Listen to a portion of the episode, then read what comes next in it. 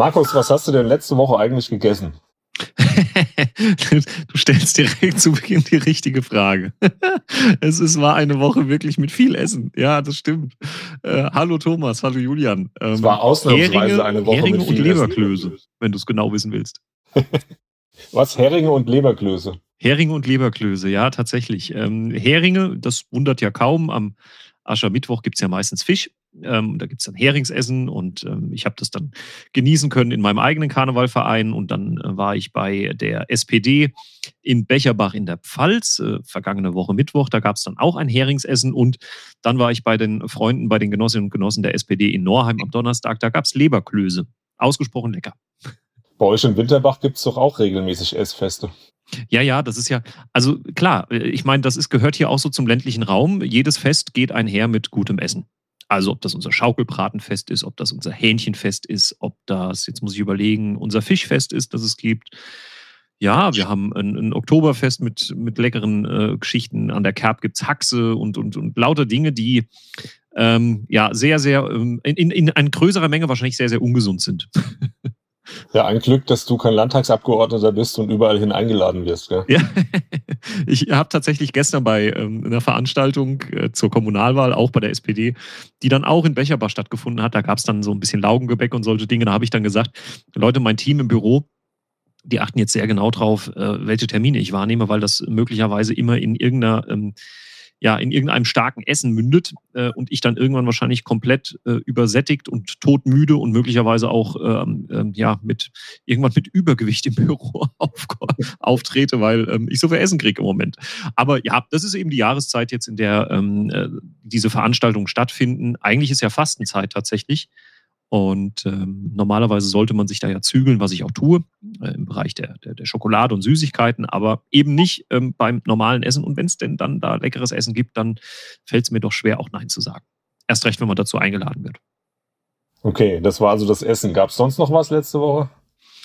Ja, ach Gott, ähm, wir hatten ähm, Fraktionssitzung, wir hatten ein, oder ich hatte ein Gespräch äh, beim Bündnis für gleichwertige Lebensverhältnisse. Das ist vielleicht ganz interessant, kann ich ein bisschen was zu sagen. Ähm, es gibt ein, ein Bündnis für gleichwertige Lebensverhältnisse, das zusammengefasst besteht aus Vertretern der Wirtschaft, also speziell, glaube ich, die IHK und die HWK, Industrie- und Handelskammer und äh, Handwerkskammer. Da ist mit dabei die Arbeitnehmerseite, was ja für uns Sozialdemokraten sehr wichtig ist, also die Gewerkschaften. Und da sind dabei die kommunalen Spitzenverbände. Das sind also die drei Bekannten in Rheinland-Pfalz, der Gemeinde- und Städtebund, der Landkreistag und der Städtetag und dann eben Vertreter auch ähm, aus der Landespolitik. Und so war ich dann gemeinsam mit meinem Landtagskollegen und Fraktionsvorsitzenden der, äh, der FDP-Fraktion im Landtag, äh, Philipp Fernis, beim Bündnis für gleichwertige Lebensverhältnisse. Und wir haben uns unterhalten ähm, über ja das spezielle Thema natürlich auch der kommunalen Finanzen und der kommunalen Aufgaben. Das ist natürlich ein internes Gespräch, äh, das man da führt. Da kann man jetzt äh, nach draußen nicht allzu viel erzählen, aber das ist eine wichtige Runde, in der einfach Dinge auch mal offen angesprochen werden und man auch das ein oder andere miteinander diskutiert und auch zu interessanten Ideen kommt, die man dann auch in die politische Arbeit mitnimmt. Das jetzt, hat beispielsweise stattgefunden. Jetzt heißt das Bündnis für gleichwertige Lebensverhältnisse. Warum heißt das so?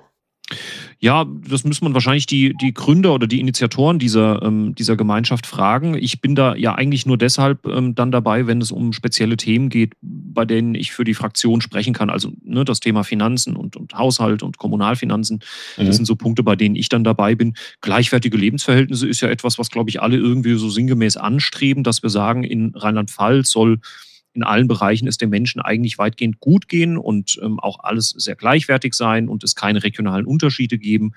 Wenn du mich so fragst, ich weiß nicht, ob das der Gedanke hinten dran war, aber ich könnte mir vorstellen und würde mir wünschen, dass es natürlich darum geht, dass wir auch den ländlichen Raum vor allen Dingen dort, wo vielleicht auch eine gewisse Strukturschwäche herrscht, ähm, dass wir dort ähm, auch ähm, versuchen aufzuwerten im Sinne von gleichwertige Lebensverhältnisse, dass es nicht nur lebenswert ist in den städtischen, urbanen Regionen, sondern eben auch dort, wo ich jetzt, jetzt, beispielsweise lebe, nämlich draußen im, im flachen, platten Land, in den kleinen Ortsgemeinden, dass es eben da auch gut weitergeht. Und deswegen ist das wichtig, mit Wirtschaft und, ähm, und, und auch den Kommunen selbst an einem Tisch zu sitzen und zu überlegen, was da getan werden kann. Es drängt sich in mir äh, auf, einen Witz jetzt wieder über die Essfeste zu machen auf dem Land, aber ich, ich lasse es, weil, weil es ja doch einen ernsten Hintergrund hat. Es gibt ja doch ein gewisses teilweise ausgeprägtes Gefälle zwischen dem ländlichen und, und dem städtischen Raum. Inwiefern? Das, naja, man, man merkt es bei, ähm, bei Diskussionen, in der, also wenn wir, wenn wir über das Auto reden, in denen äh, die Wahrnehmung auf dem Land und in der Stadt sehr auseinandergeht und in der äh, die Städter, um das so pauschal zu formulieren, mehr Möglichkeiten haben als die Leute auf dem Land.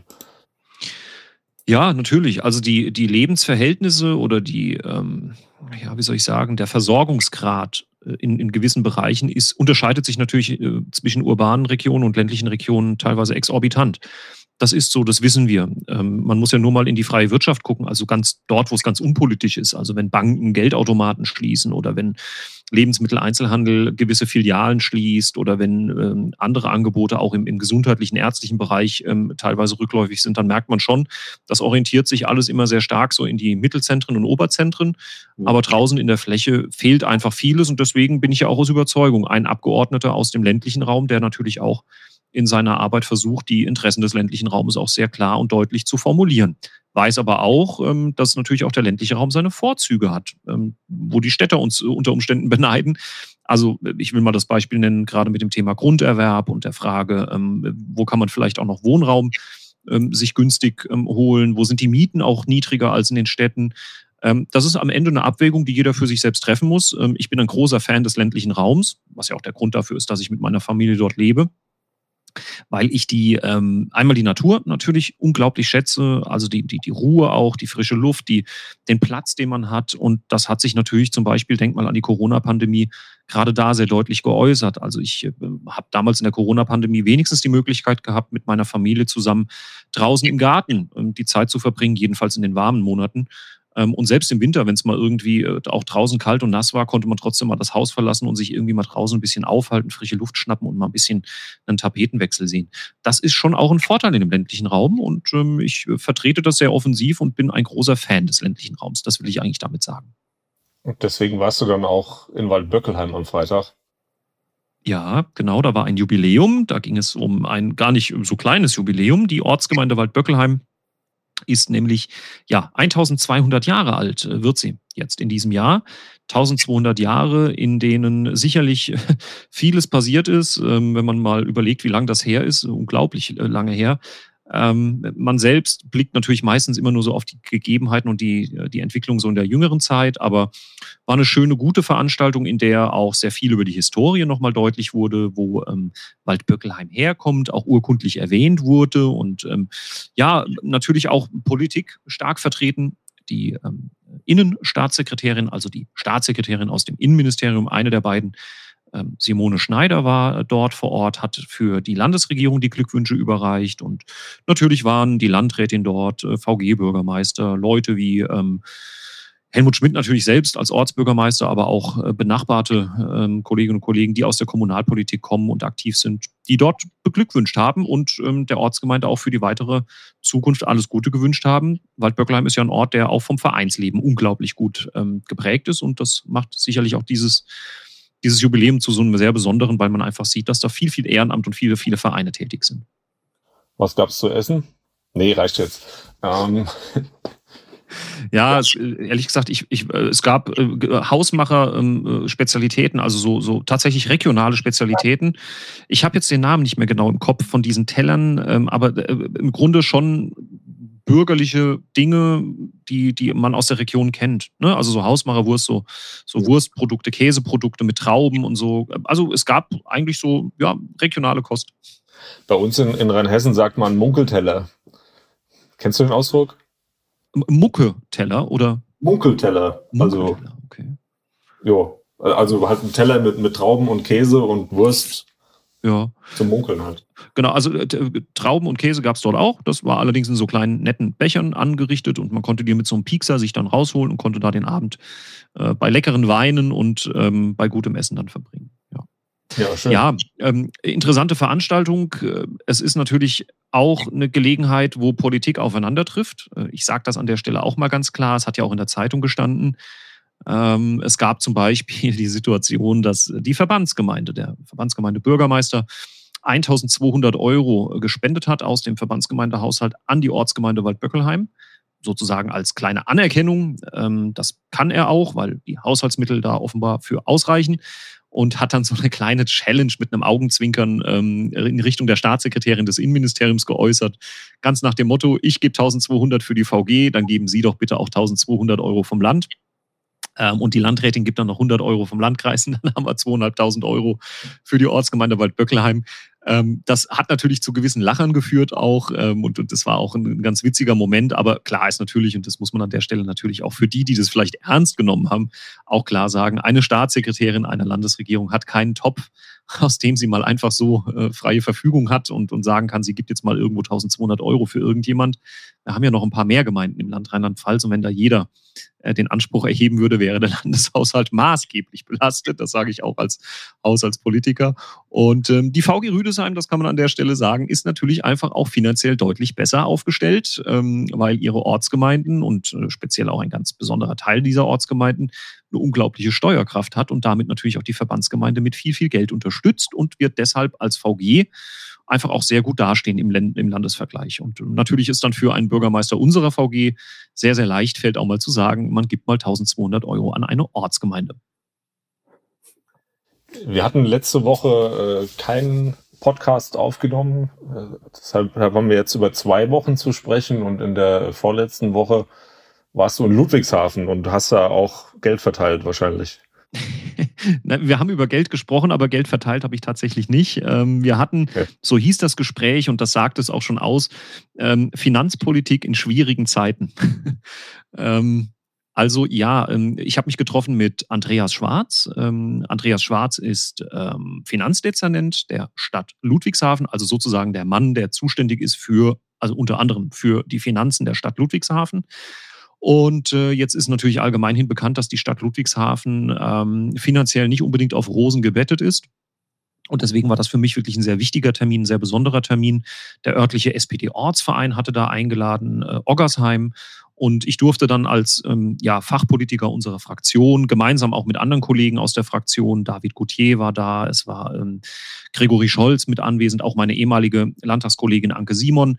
Und wir haben uns dort über ähm, die Finanzpolitik ausgetauscht. Die Frage, was der Bund und die Länder tun können, um Kommunen wie beispielsweise Ludwigshafen auch besser zu unterstützen und auch bei ihrer Aufgabenbewältigung zu unterstützen. Dann haben wir sehr intensiv, ich glaube, zwei, zweieinhalb Stunden diskutiert miteinander.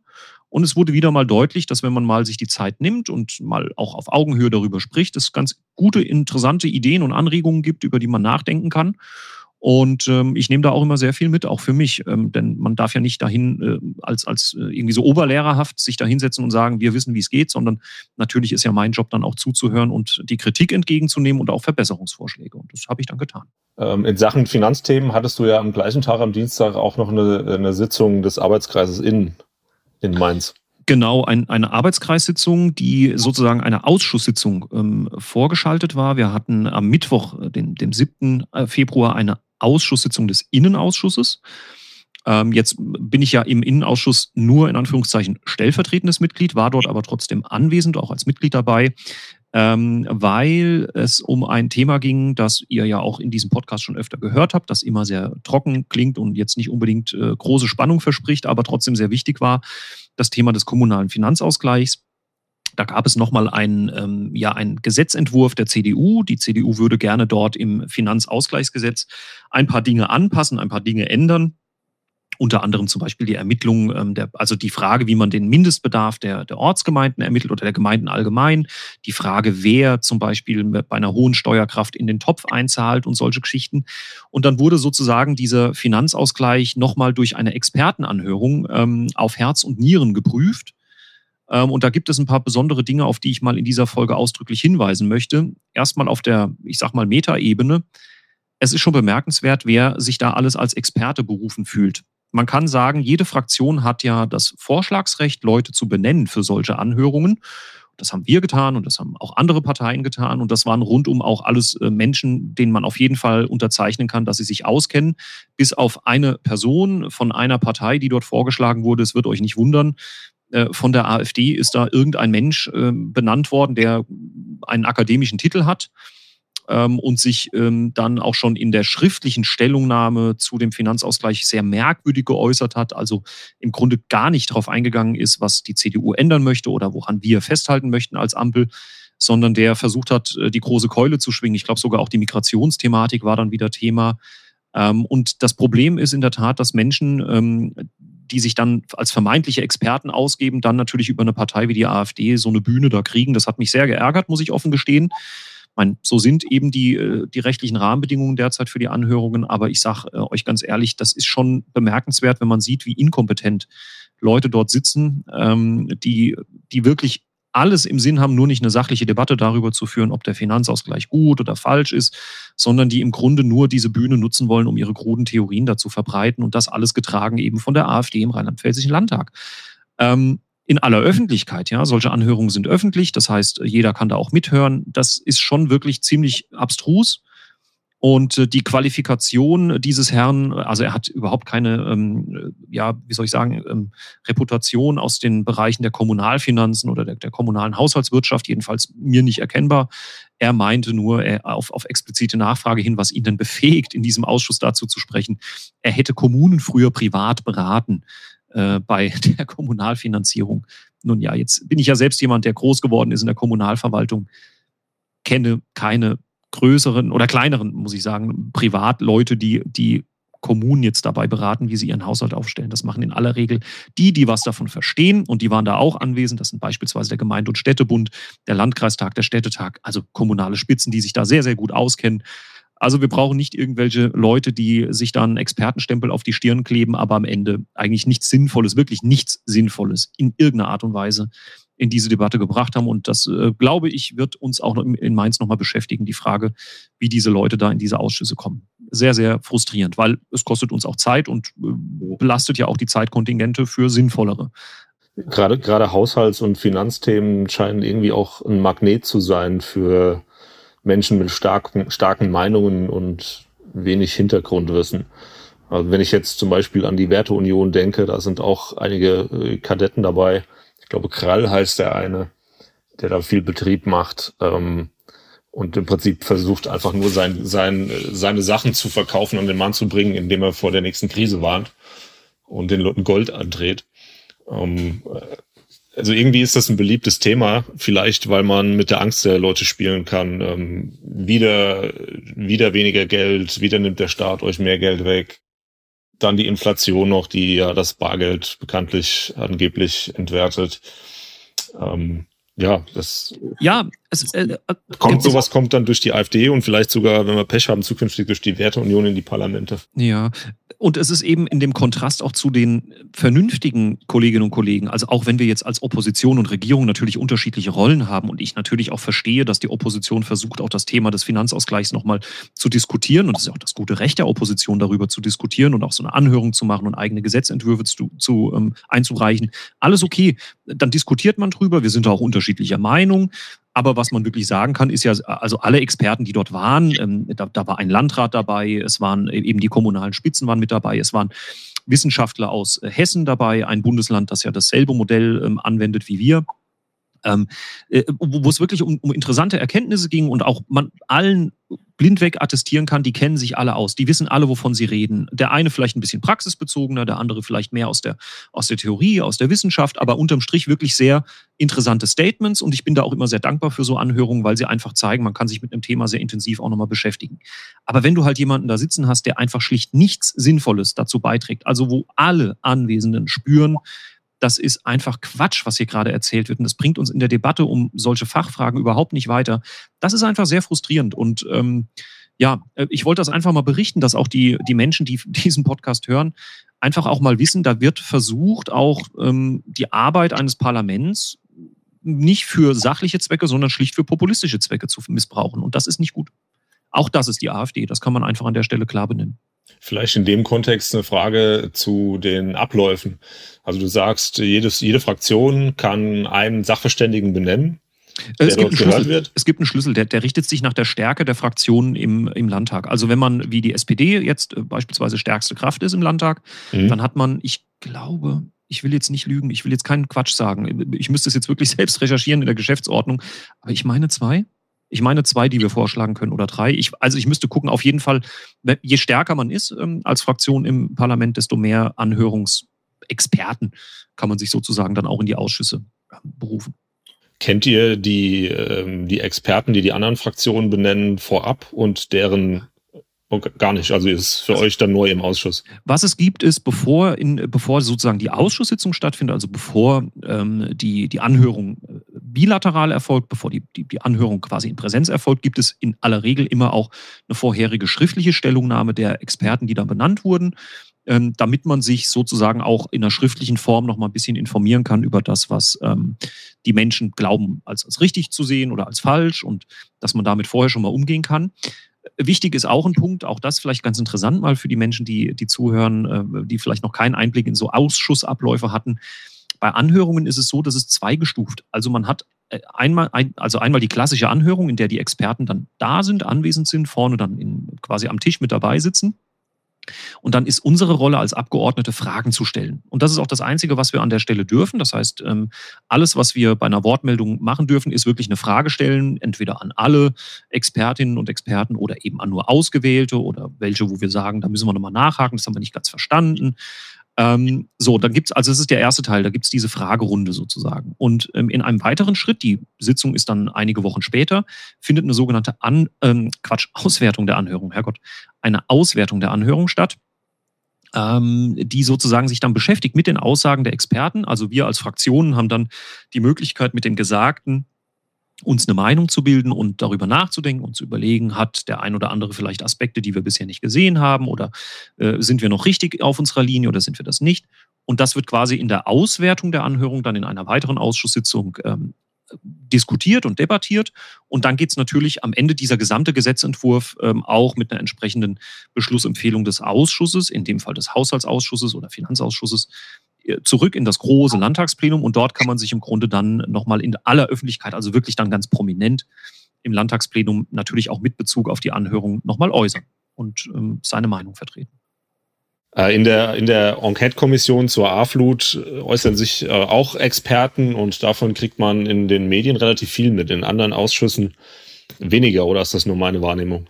Ja, hängt, also wird möglicherweise so sein, hängt sicherlich einfach auch an den Themen. Also ich glaube, es ist halt einfach auch für die Öffentlichkeit, für die Medienöffentlichkeit was anderes, wenn man über die Aufarbeitung oder die, die zukünftige Wappnung gegen Fluten wie im Ahrtal spricht, als über den kommunalen Finanzausgleich. Ähm, man muss halt wissen, so eine Anhörung setzt ja voraus, dass irgendjemand diese Anhörung gerne hätte und das ähm, muss ja wiederum auch einen, einen Grund haben. In aller Regel natürlich Gesetzentwürfe. Und die sind ja äh, nicht in allen Fällen immer so ganz ultra spannend, sondern da geht es auch manchmal wirklich um sehr, sehr nerdige, kann ich das so sagen, nerdige Nischenthemen. Ähm, in, in deinem Fall kann man das so sagen, wenn es um Haushalts- und Finanzpolitik geht, ja.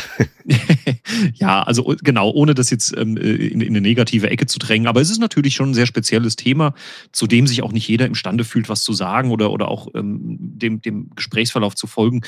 Ähm, das ist halt eben sehr speziell. Ich meine, dafür haben andere in anderen Themen ihre Kompetenzen. Ähm, und darum geht's ja eigentlich, dass man sich wirklich die Zeit nimmt, ähm, auch durch eine Anhörung der Expertinnen und Experten in einem ganz isolierten Thema sich wirklich nochmal tief reinzudenken. Und das zeigt ja auch der Öffentlichkeit, selbst wenn es jetzt nicht über die Medien kommuniziert wird, wenigstens der Öffentlichkeit, die sich dafür interessiert. Das kann man sich ja auch alles angucken. Also man kann diese Sitzungen ja auch ähm, sich äh, sozusagen die, die, die Ergebnisse der Sitzungen, auch die Protokolle äh, werden ja alle veröffentlicht, soweit ich weiß. Ähm, kann man sich alles ansehen.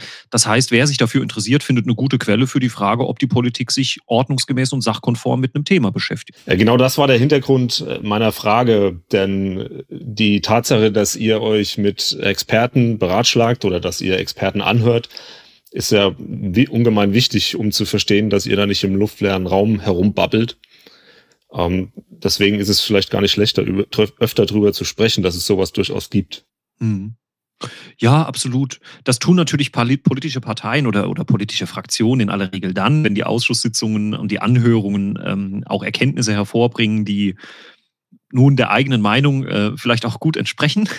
Mhm. Es ist natürlich klar, dass jeder immer dann froh ist, wenn ein Experte die eigene inhaltliche Meinung auch stützt und, ähm, und auch trägt. Das kann ich jetzt an der Stelle vielleicht auch mal sagen. Das war jetzt eine, eine Anhörung die ähm, mit Blick auf diesen Finanzausgleich und mit Blick auf das, was wir als Ampel in Rheinland-Pfalz gemacht haben, zum Beispiel sehr klare Äußerungen getroffen wurden, ähm, die uns auch sehr beruhigen, gerade mit Blick nach Hessen. Ähm, da hat also jemand, ein, ein Professor, der ähm, sich sehr gut damit auskennt und, und auf, aus der Wissenschaft kommt, also auch natürlich politisch unabhängig ist, der sich klar geäußert hat und gesagt hat zum Beispiel, dass das, was das Land Rheinland-Pfalz gemacht hat, grundsätzlich natürlich absolut äh, nachvollziehbar ist und dass es im Grunde sich nicht unterscheidet von dem, was in Hessen gemacht wird. Und dort übrigens, und das ist ja ein wichtiger Punkt, auch von, den, von dem Verfassungsgericht in Hessen auch schon bestätigt wurde. Und das war ja auch für uns zum Beispiel bei unserer Finanzausgleichsdebatte wirklich so ein bisschen das ähm, Ziel, das Ziel vor allen Dingen der Landesregierung, Verfassungskonformität herzustellen. Also dafür zu sorgen, dass wir künftig einen Ausgleich haben, der nicht äh, vom Verfassungsgericht wieder kippt und ein gutes Indiz, dass man verfassungskonform unterwegs ist, sind Urteile von Verfassungsgerichten. Und äh, da gibt es eben zwei Stück in Thüringen und Hessen, die im Grunde dasselbe Modell, das wir anwenden, auch schon bestätigt haben. Und das kam auch nochmal sehr deutlich raus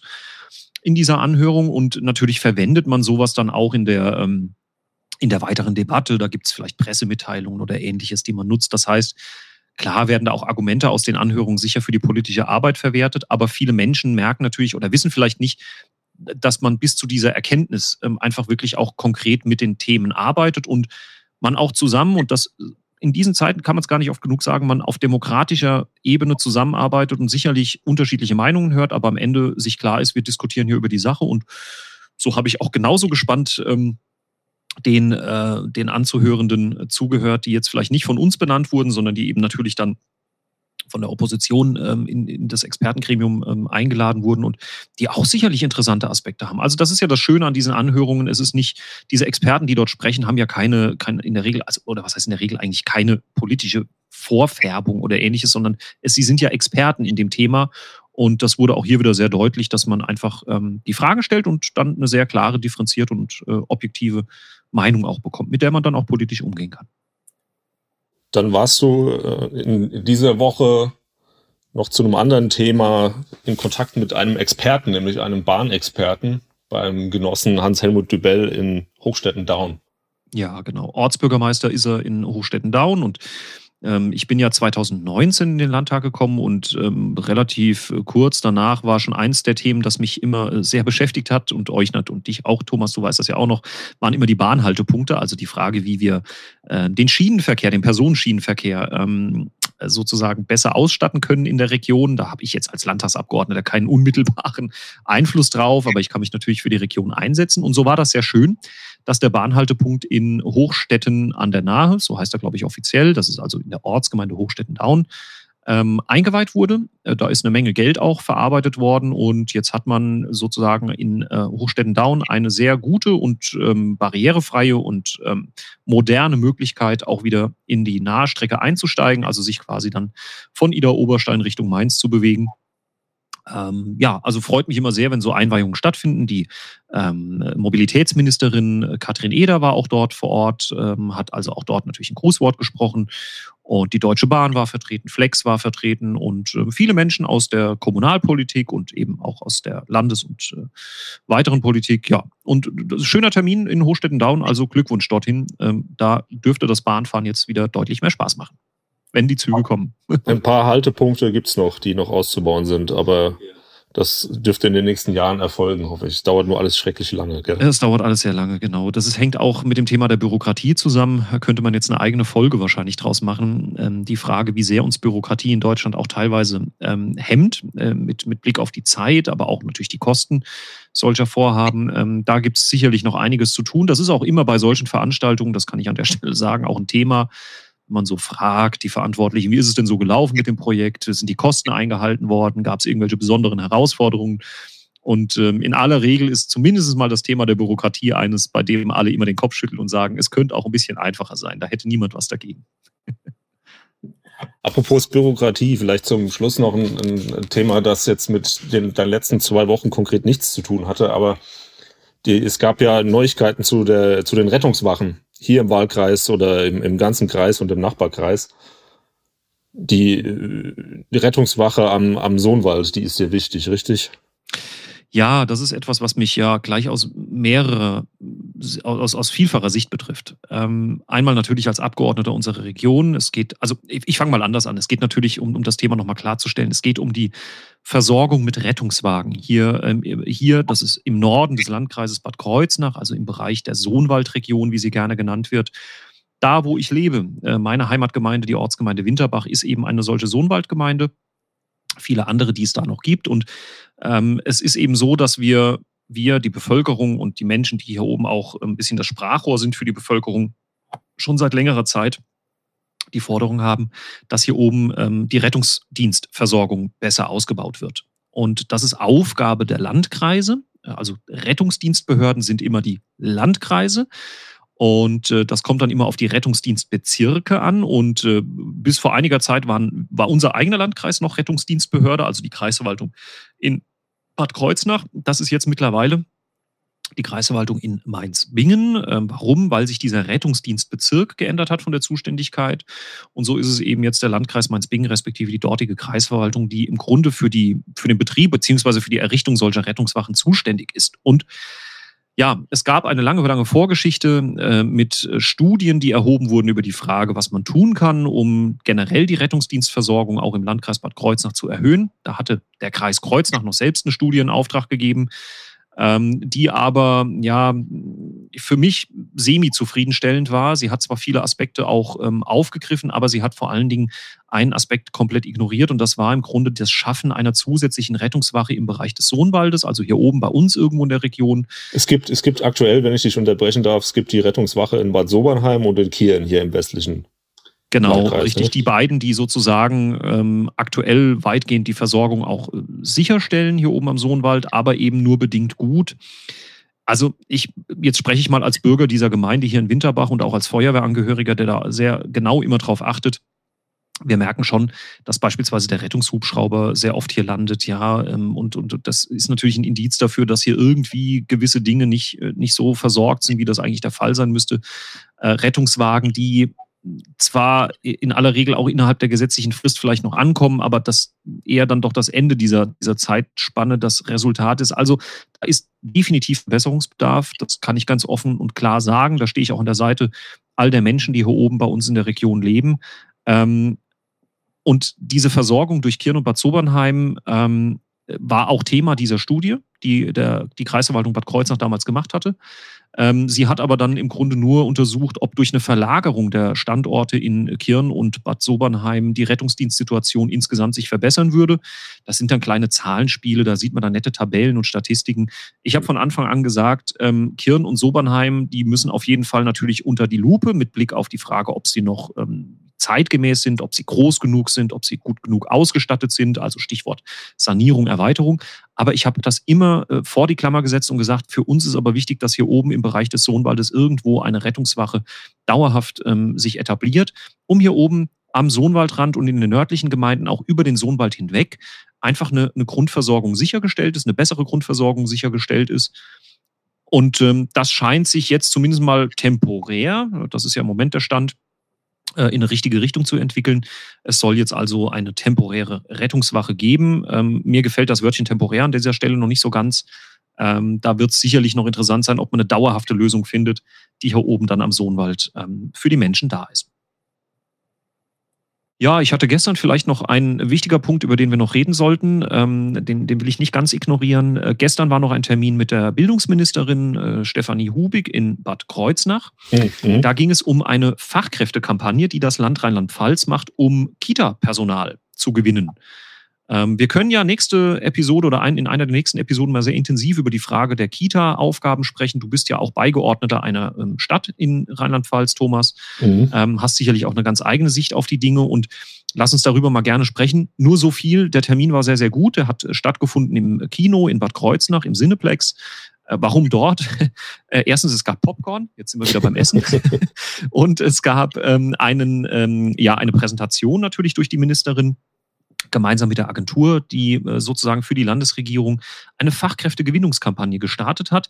Ich äh, setze mal den Link auch in die Show Notes äh, zu dieser Kampagne. Da gibt es nämlich ganz nette Portale, unter anderem auch den Kita-Finder. Ähm, was hat es damit auf sich? Das ist ein Portal, in dem sich Menschen, die vielleicht sich mal vorstellen könnten, ein Praktikum zu machen in einer Kindertagesstätte oder in einem Kindergarten, ähm, eine entsprechende Einrichtung finden können in ihrer Region, die solche Angebote vorhält und die bereit ist, auch Praktikantinnen und Praktikanten aufzunehmen, um mal so einen niedrigschwelligen Einstieg in die Arbeit als Erzieherin oder Erzieher zu finden und natürlich für uns als Staat mit dem Ziel natürlich auch langfristig Kräfte zu finden, die die Arbeit ähm, in den Kindergärten machen und in den Kindertagesstätten. Also der Kita-Finder beispielsweise und die gesamte Rahmenkampagne, die gelaufen ist, auch in Mainz 05, ähm, vielleicht hat es der ein oder andere mitbekommen, wurde da sehr prominent auch für Kitas und Erzieherinnen und Erzieher für den Beruf geworben. Ähm, das hat die Ministerin nochmal dargestellt. Ich äh, setze auch nochmal den Link zu, der, zu dem SWR-Beitrag, der da gestern Abend, glaube ich, in äh, SWR aktuell auch nochmal dargestellt war. Lohnt sich mal reinzugucken und an all diejenigen, die wirklich Interesse haben, sich mit dem Job einer Erzieherin oder eines Erziehers auseinanderzusetzen. Da gibt es eine Menge Informationen seitens der Landesregierung. Hat mich sehr gefreut, ähm, dass man da so aktiv ist und versucht, wirklich Leute auch für den Beruf zu gewinnen. Das ist vielleicht sogar fast wichtiger, als äh, immer nur Geld irgendwo hinzukippen, sondern sich wirklich ganz konkret darum zu bemühen, Leute zu finden, diesen Job zu machen.